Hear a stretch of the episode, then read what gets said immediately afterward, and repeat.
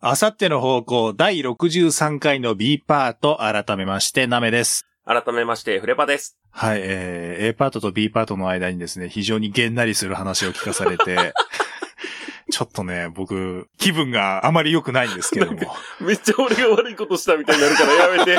フレバさんから非常にげんなりする話を聞 いかやいされやいたってやいいうや、ね。言い方よ。まあ、原因はフレパさんにあるわけじゃないんですけども、うんフレパさんが教えてくれたとある話に僕は今非常にげんなりしているって いう。忘れたいっていう。忘れ。て。いいからもう。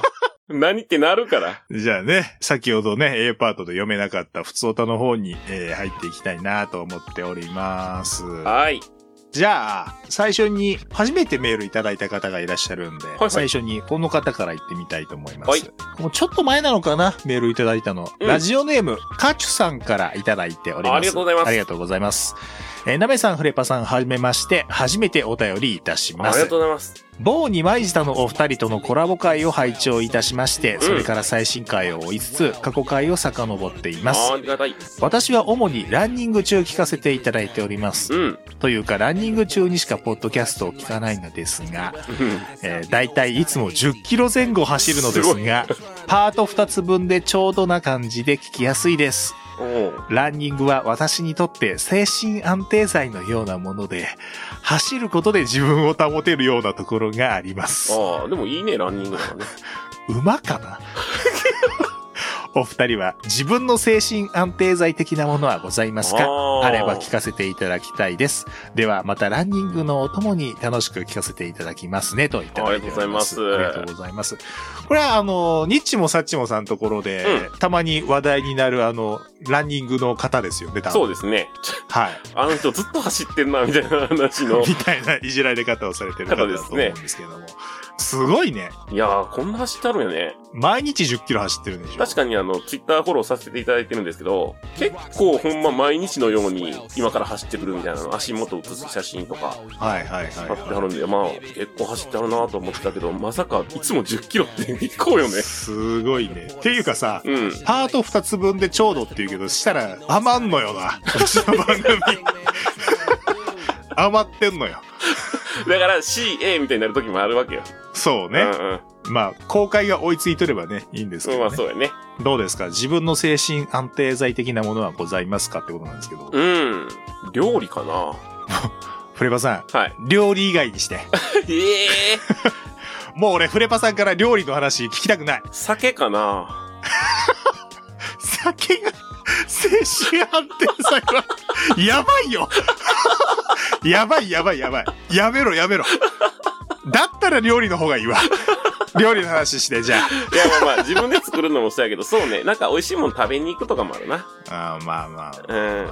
いやもううちの番組料理の話多すぎるんまやあって、そうなんよね。この後も料理の話待ってんのよあーもっと違うことかなんかあるかなちょっと一旦じゃあなめちゃん喋っといてよいやでもね僕もね人のことは言えないんですよ、うんポッドキャストやっといてね、うん自分の精神安定剤がラジオって言えないんです よもうでもね本当にラジオなのよ近いとこから持ってくなだから俺も近いところが持ってきてるし、フレッパさんも近いところから持ってきてる からもうなんかもうこの番組がもうすでに精神安定剤にかなり近い成分を含み出してるじゃない、はいはいはいお互いにとまあって、確かにそれはそうやわまあ、あとは僕は漫画かな、うんまあ、要は趣味じゃないでも聞いたことある話ばっかりになるようなーんまあななんか新しいの出せたらないや、でも、何この番組の中で言ったことのないようなもので精神安定剤なんてないで。だって一番に思いつくもんやもんね結局ねそうそうそうそう。好きでやってること要は休みの時に何をしてくつろいでリラックスして過ごしてるかっていう話じゃないの、そうねもうそうあーなもうるだよかねら。精神安定剤ぐらいやからやっぱり結構頻繁にやってることやもんな多分頻繁にでも精神安定させんといけんっていうのどうなのよ。やばいね。俺らもうやばいね。綱渡りやで、精神。これ、そう、この話し方でいくと。だって俺さっき酒って言ったら毎日飲んでんねんから毎日精神不安定よあの、度が過ぎると、お酒によって不安定になるのよ。不安定と不安定をぶつけて安定にしようとしてるみたいな、 やばい、毒を持って毒を制すみたいになってる。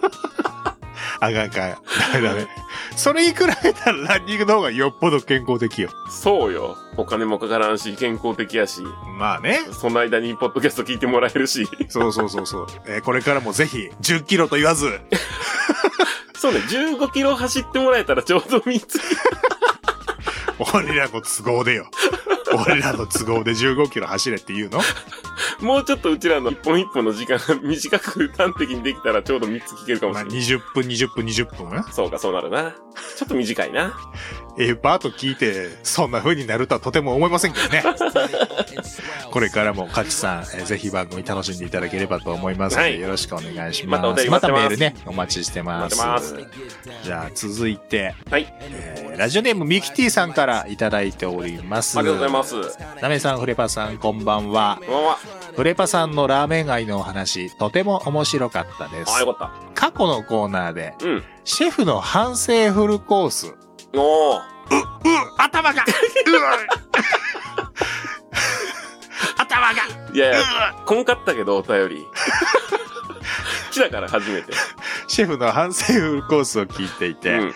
私だったらあのお店のごま豆腐や、えー、ハスまんじゅう、ハスまんじゅうでいいのうん。あレンコンまんじゅうのことかなどうやろハスまんじゅうを入れたいなと思いました。う。うんうん。あと、青さの味噌汁も入れたいですあが、ーいいですね。汁もね青さいいはいはい。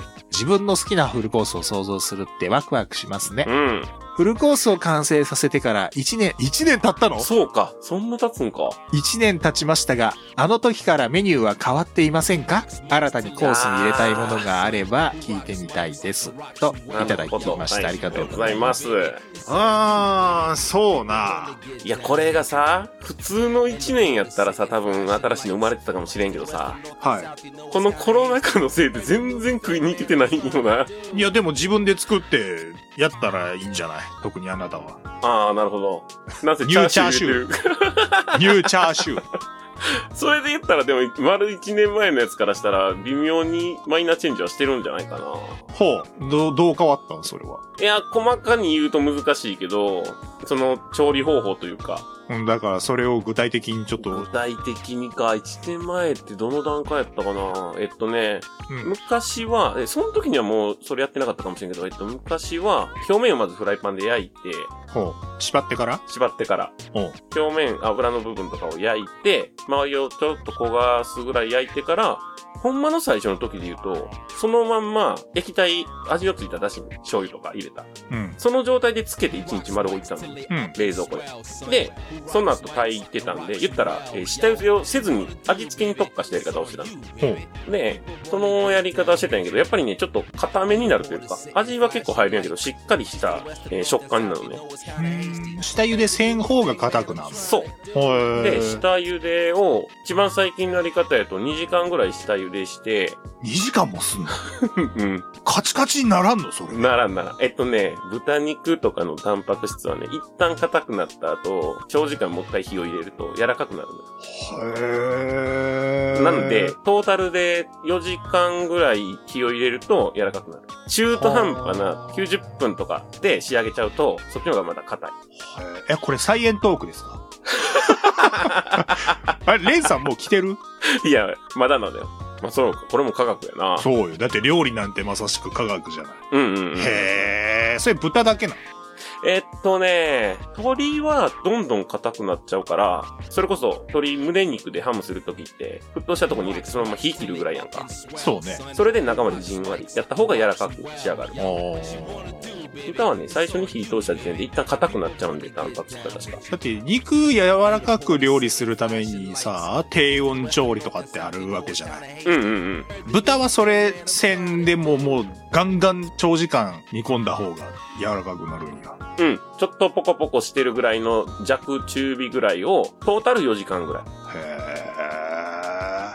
角煮はそうやってやるってこと角煮もそうやね。あの、圧力鍋とかでやるのも、まあ圧力鍋でやる分ちょっと早くなるけどね。まあだから、その圧力かけてやることによって、その時間を短縮してるってことでしょ、そうやね。はい。そうなんや。圧力かけるからやと思ってたけど、要は時間を短縮するためのもうって考えりゃいいんや。そうやね。へえ。レンさんすげえ。来てないのよ、まだ。 あ、フレパさんか。あ、違った違った。 楽しみにとっといて。まだやから。へーそうなんよ。うん。なべちゃんもなんかあるんいやー、そうやなまあ、よく J さんに食事に連れていただいてるんでこの間も行ってきたんですよ。うんうん。でもね、割とね、あのコースの中に入るようなものをね、あんまり食べないのよね。ああ、だはい。からラーメンとか、ああ、なる焼ほど、ね肉。とか、うん。そういうところに割と行くんで。それで言ったら肉料理のとことかになるな。いやでもね、最近ね、あんまり肉も行ってないのよね。うんうんうん。また、あそこは行ったんやけどね。あの、羊の串が食べあらあれ、るお店はね、前も行ったんですけど。だから反省フルコースに入ってるやつを食べたってことだよね。そうそうそうそうそうう、で、やっぱりうまいなってなって。うん。あ、でもね、ちょっと待って。あ、でもね、うんあの時も食ってたけど、今考えたらね、割ともっとすごいのあったかもしれない。おあのね、去年の誕、ん去年一昨年かなうん。一昨年の誕生日付近ぐらいに、J さんに呼び出されて、うん。浅草の方に行ったのよね。はいはい。で、今日はお店予約してあるからちょっとそこ行こうって言われて。う で、ん J さんともう一人、あ の、お友達の方あ、で、えっ、と、3人 で、もうデートかなと思ったわ。 3人です、3人です。で、行って、で、どこ行くんかなって思ったら、うん。結構有名なすき焼きのお店ほ連れてかれて、う。うん。もうすごいのよ、肉が。サシが。一人前数万ぐらいするとこですかね。まあでも俺金額わからん。もうおごってもらってるから。あそうかそでも、なんていうの入り口からちょっと小上がりみたいになってるような老舗っぽい作り。うかはいはいはいはでね、なんかね、注文入ったタイミングかなんかでね、い。うん。太鼓トントンって叩かはるような店やったような気がすんだよ なね。んかす確かそんなんやったとごいな。思うよね。うん。すげえ肉だったよね、あれ。あれは人生で食べたすき焼きの中で一番うまかったね。あれああ。え、それはでもさ、うんフルコース考えたより前に食べたことだよね。そうそうそう、前やってんけうんど、 うん。あのーまあちょっと変わり種を入れたかったっていうんで、ああ、なるほどね。羊を入れたっていうのもあるんやけど、うんうんうん。確かにあれ考えた時に思い浮かばんかったのも確かにあんのよね。うんうんうんうん。で、あと、デザートも実は同じ日に食べに行ってたんやけど、おう。そこも、 なんかね、当日しか予約ができないパンケーキのお店で、ほう。確かね、合流したんがね、12時過ぎとか1時とかぐらいに合流したんですよ、その日うんは。うんうん。なんやけど、朝のうちからもう行って並んで順番取って予約してくれてたらしくて。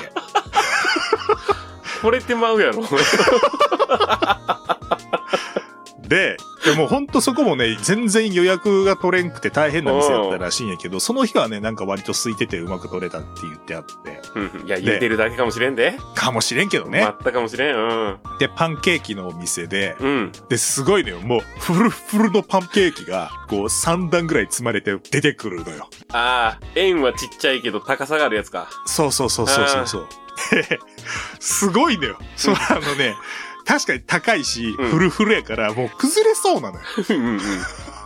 で、そこにメニューが 3,、まあ、3種類ぐらいあって、プラストッピングができるみたいなやつで。うん。俺はね、なんか、チョコとオレンジのソースのところに、うんなんかラムレーズン足したりとかしたやつ。おお。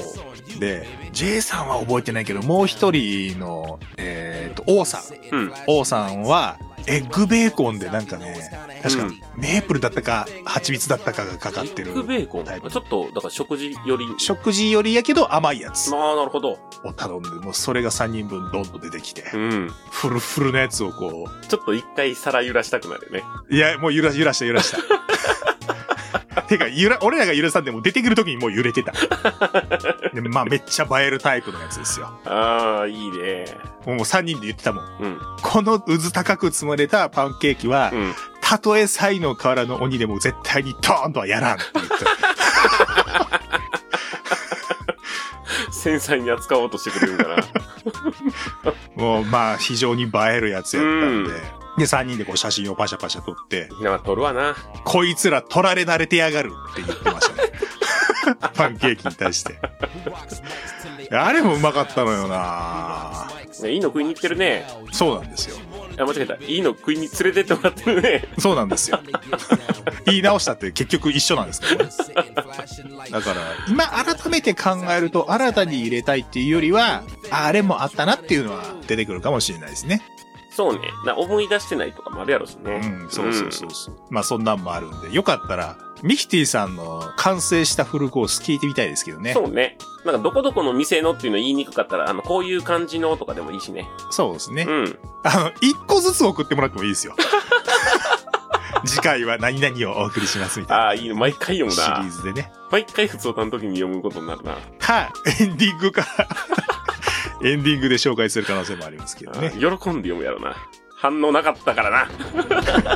時間を経て今、再評価の路線がね、いや、嬉しいません嬉しい。はい。よかったらぜひ送ってみてください。はい待ってますお待ちしてます。あさっての方向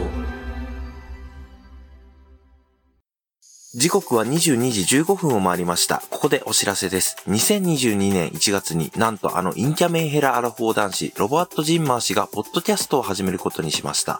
飽き性で気分屋な性格、友達もいないため一人でやろうと決意。暇すぎて寝ることにも飽きた方がいましたら、ぜひお日様ぽかぽかラジオと検索フォローをお願いします。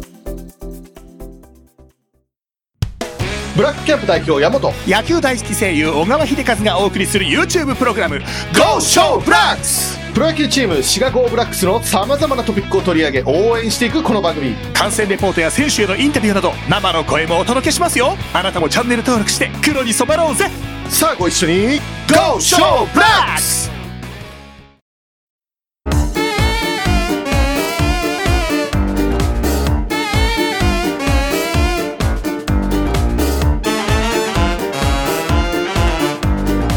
鍋フレパあさっての方向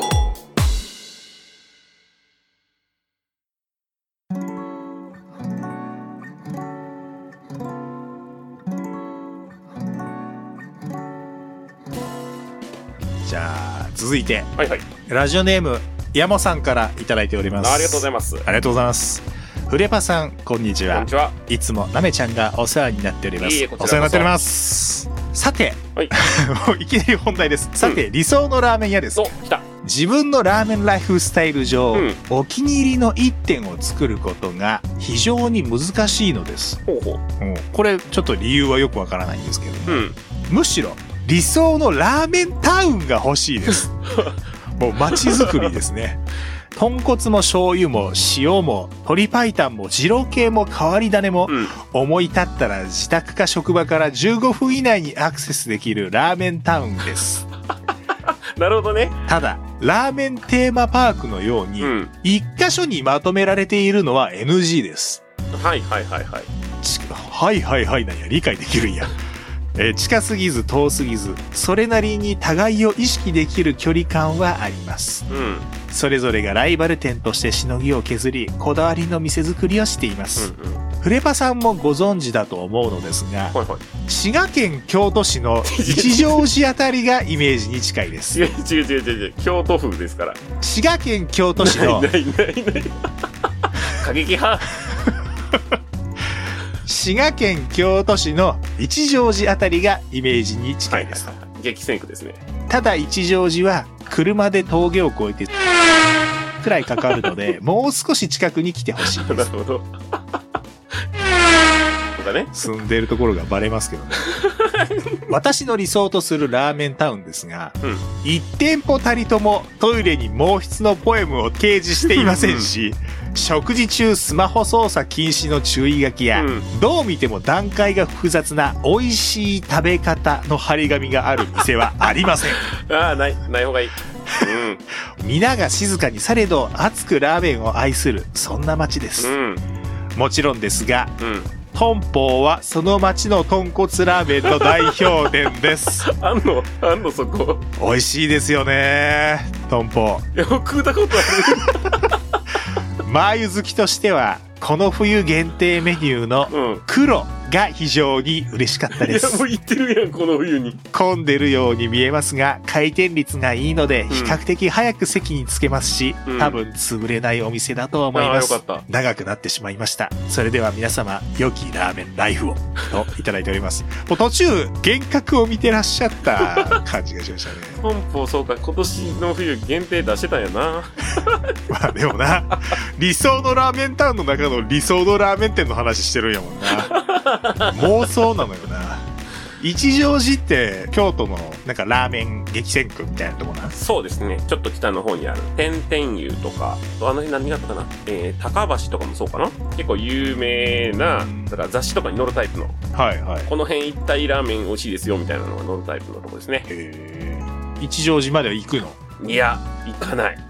それはなんで、一乗寺にはお気に入りのお店は別にないから。まずね、こっちからそこまで行くのがまず不便っていうのもあるのーよなねる。ほどね。うん、乗り継ぎとか結構しないかんし、うんで、まあ、混むわけよ、結局は。うんあの、雑誌に載るから。まあ、混み方のレベルが違う。混むの嫌だね。うんいや、待てるようになったのよ。地元の近いところをね、うん車で行くようなところは、えー、車でしか来る人がおらんような場所なのよ。だ最寄りの駅とかがそんなない。あ15分ぐらい歩くかな。なんで、そこは、もうさすがに待てるようになった。40分ぐらいとかーは。おー待つね。うん俺はもう30分待ちたくない。だからそうなると、うんもう回転一発目狙いに行くしかないよね。でもさ、結局さ、開店一発目並びに行くって言ってもさ、開店の30分前とかに行くわけでしょ。いや、そんなんじゃない。20分とかぐらい。でも結局20分待ってんのと一緒 よね、それって。まあまあ20分は待つね。まあでも20分待つんでも、待たん方なんかそうなると。まあそうそうそう。それで、あの、一発目に座れるんやったら全然またの方がうんその最初に入りきる人数から溢れちゃうと 結局ねそそうねこからまた20分で待つからねあーいや、待ちたくないわ、確かに。もうできることなら俺15分以内にしたいもんな、待つのも。いやーなかなかむずいな15分はまあでもね比較的好きな店でもほぼ待たんで入れる店あるのはあよく行ってるとこで3軒ぐらいあるかなけどうまいんだよそこやっぱり電車で行くのは大変いや、俺もね、結局ね、よく行く店ってね、待たんでいい店になるのよ。なあなるほどねまあそうねうん。なんかそこも含めのお店な感じはするのよね。うんうんうんいや、こないださ、うんあの、ワンタン麺のお店が原付きで30分くらいかかるって言ったらさ、はいはいはいフレパさん、まあ、そんぐらいやったら俺は行くな、みたいに言ってたじゃない。改てめて調べたの。50分かかった。 それきついわ、原付50分は。あー原付50分はまあしんどいな結構きつかった。なんかやっぱなかなかね、その近くまあにそうね時じゃないとなかなかちょっとね。うんそれかよっぽどなんかその店の味食べたいなったなってなる時ぐらいしかいかんうな。んうん。そこもね、ちょっと並ぶから、そうか。う、。50分プラスかかるんやなんそうなのよ。だから俺は最近、お店にはすごく迷惑かもしれんけど、うん。もうお昼のピーク過ぎて、閉店時間が近づいてくるぐらいに行くと、そんな待たんで済むから、そういうラーメンの楽しみ方を最近はちょっとしてますね。まあまあ迷惑ではないでしょう。いや、もう早く閉めたいのにって思ってらっしゃるかもって思うとね。 あの閉店前ならね。とか、もうお昼から始まって夜までずっとその間もやってるお店とかだったら俺結構そういう時間に行ったりするね。うん うんうん。でそういうお店を持っとくと僕はラーメンライフはすごく豊かになるなという、良きラーメンライフをね。 はいはい。皆さんも良きラーメンライフの過ごし方、なんか自分のこだわりあればぜひ聞かせてくだそさういで。すね。教えてほしい。はい。理想のラーメン、理想のラーメン屋、そして理想のラーメンタウン、あなたの理想のトンポを。理想のトン ポ、えー、理想の、何ですか、ドミ ソ。理想のブッキラボをぜひ送ってください。これ何を募集してるかわけわからんよな、もうこうなるとな。もうそうやんな。なんや理想のドミソってな る。さあ、えーとですね、本当はうんまだね、ちょっと読みたいのもあったんですけども、はいはい。ちょっとね、溜まってきてるんで、お手軽トークテーマの方に行ってみようかなとあはいはい思うんですけれども。行きましょうか。はーい。どうですかフレパさんなんか気になるやつありますうーん、そうですね。じゃあこれ行きましょう。ラジオネーム、白米はごま塩でさんからいただきました。はい、ありがとう。フライドポテトの形の違いについて。はあ。あ、いいテーマですね。本当に食い物の話しかせんよな。 本当に。ラミちゃん気づいたこのお気軽テーマさ。はい。半分ぐらいは食べ物の話。そうなんですよ。でもね、それに気づいてね、食べ物じゃないものを送ってくださってる方もいるんですよ。そうよね。なのに、うんフレパさんは食べ物の話題を選んで、かつラジオネームまで食べ物なんですよこの人は好きなんでしょ うよ。フライドポテトの形。はいフライドポテトの金字塔って言われるじゃないですか。マックフライドポテト。うんうん。マックのポテトはお好きですかあの、細いやつね。はい。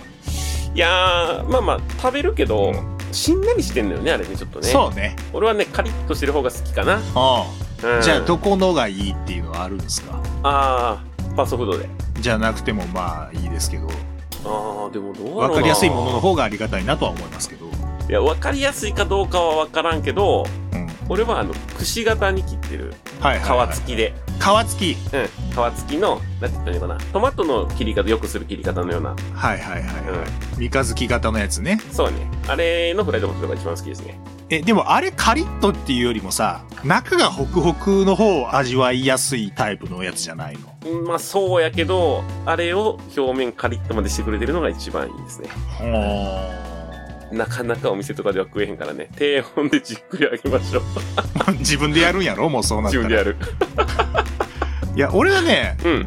マックのポテトはね、やっぱ好きなのよ。うんうんうん。絶妙なんのよね、なんか。うんうん。あのさ、マックのポテトってさ、中間がくたっとしてる長いタイプのやつがあるじゃない。あるね。なんであんな真ん中つねったんかってぐら い弱くなってるやつあるんで。こよってあるみたいなのになってるじゃない。うん。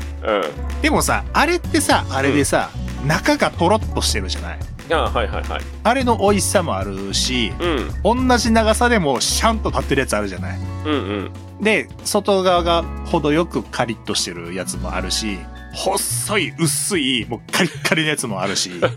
端っこの方のやつね。そうそうそうそうう。ん。で、かつ、あんまり体に良くないもんわかるけど、強烈な塩味があるじゃない。たまにね。まあ基本的に味付けとしても多分塩ちょっときつめについてるじゃない。うん。結構フラハルシンね。あれはね、病みつきになる要素としてもバチバチに揃ってると思うのよ。はいはいはいはい。なるほどね。だから俺はあれは金字塔やと思うのね。うんうん。で、俺の中でそこに匹敵するポテトっていうのが一応あって、おっていうのもミニストップ、コンビニの。はいはいはいはい。あそこの X フライドポテトってあんのよ。ああ、食べたことないな。ミニストップよく行くんやけどな。ポテトの形がバッテン状のスティックになってるんやけど、バッテン状のスティック。うん。になってんのよ。へえ。で、これ、バッテン状になってるっていうことは何が起こるかっていうと、うん。油で揚げられてる面積が、表面積が多いわけですよ。はいはいはいはい。したら、サクサクを味わえる面が多いわけですよ。ほうほうほここですよ。そして、味付けが振られて、う。うん。うん。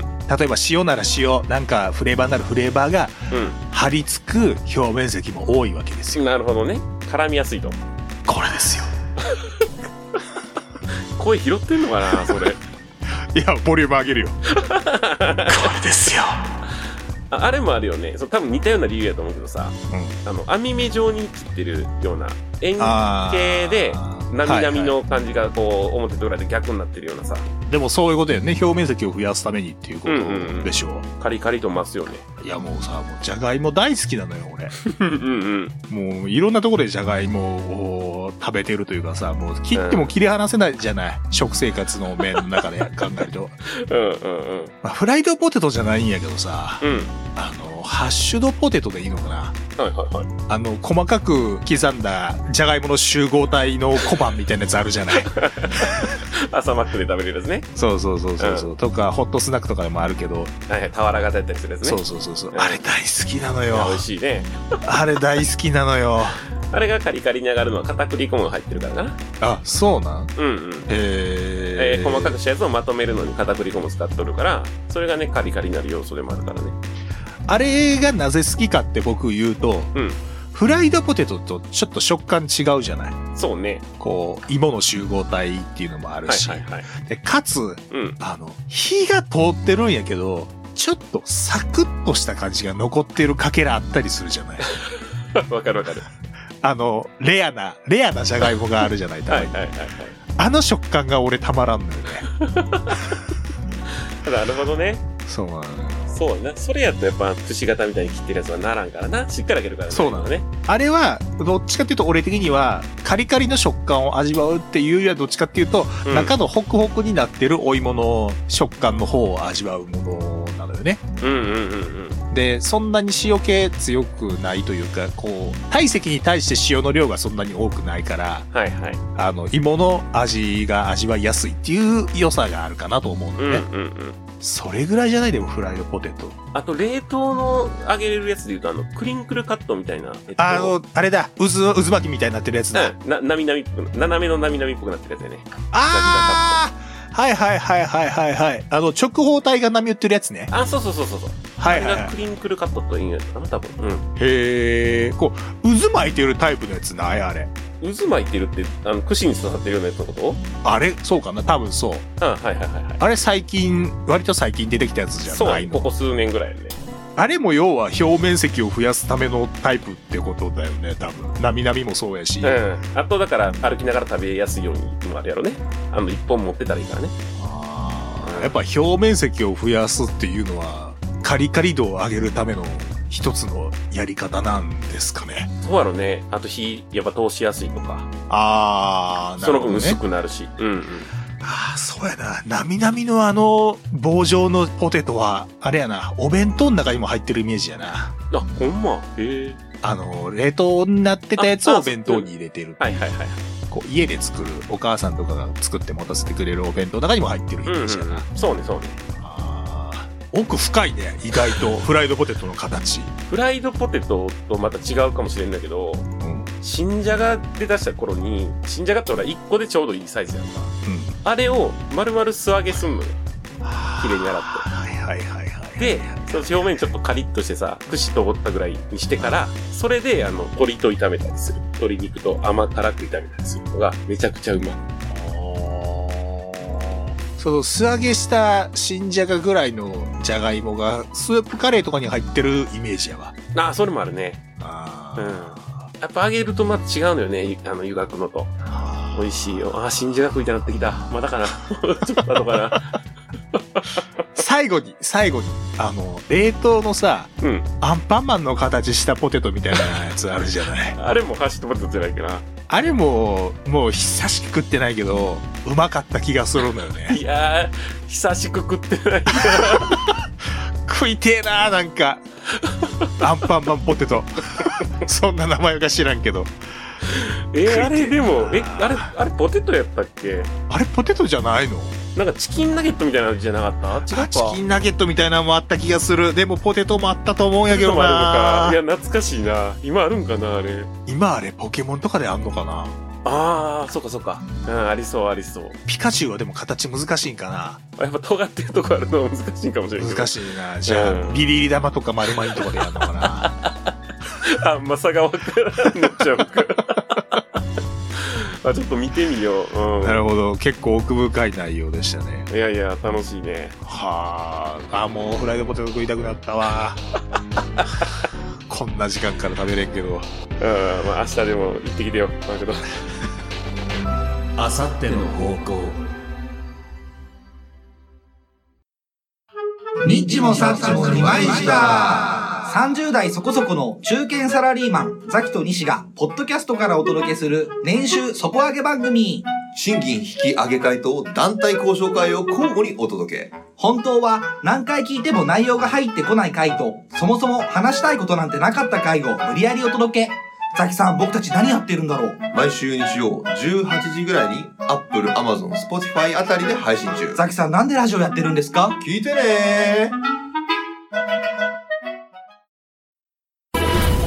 週末の全裸ディナーはラジオだラジオとは何かつながりつまりマトリックスだ最終戦争を生き残ったオスたちが送るハートフルギャグラジオ週末の全裸ディナー毎週各種媒体で配信中君たちもだぞ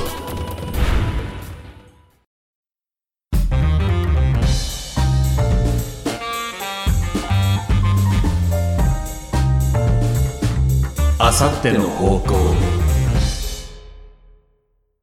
はあ、あ、もうフライドポテト食いたくなったわ。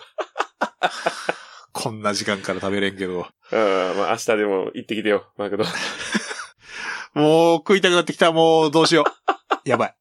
えーこの番組ではですね、このように皆様からの何気ないお便りお待ちしております。ツイッターの固定ツイートまたは動画の説明欄に載っている簡単投稿フォーム、もしくはメールにてお寄せください。メールアドレスは a アンダーバー方向アットマーク yahoo.co.jp、a アンダーバー方向アットマーク yahoo.co.jp、方向の綴りは houkou でございます。メールで来るときには懸命に普通おた、本文にラジオネームをお忘れなくお書きください。はい。さあ、割とメールは読めたんじゃないですか、今そう回はね。。うん。はい。えー、というわけでですね、えー C パートの方にこの後入っていきたいと思います。C パートの方ではですね、コーナーに入っていて、また皆さんからのメールのお世話になりつつ、お届けしていきたいと思いますん で、お世話になりっぱなしやな。もうメールがないと今日はもう全く何になってないんで ね、え待ってます。ーえーぜひ皆さんも、えー楽しんでいってください。それでは C パートでお会いしましょう。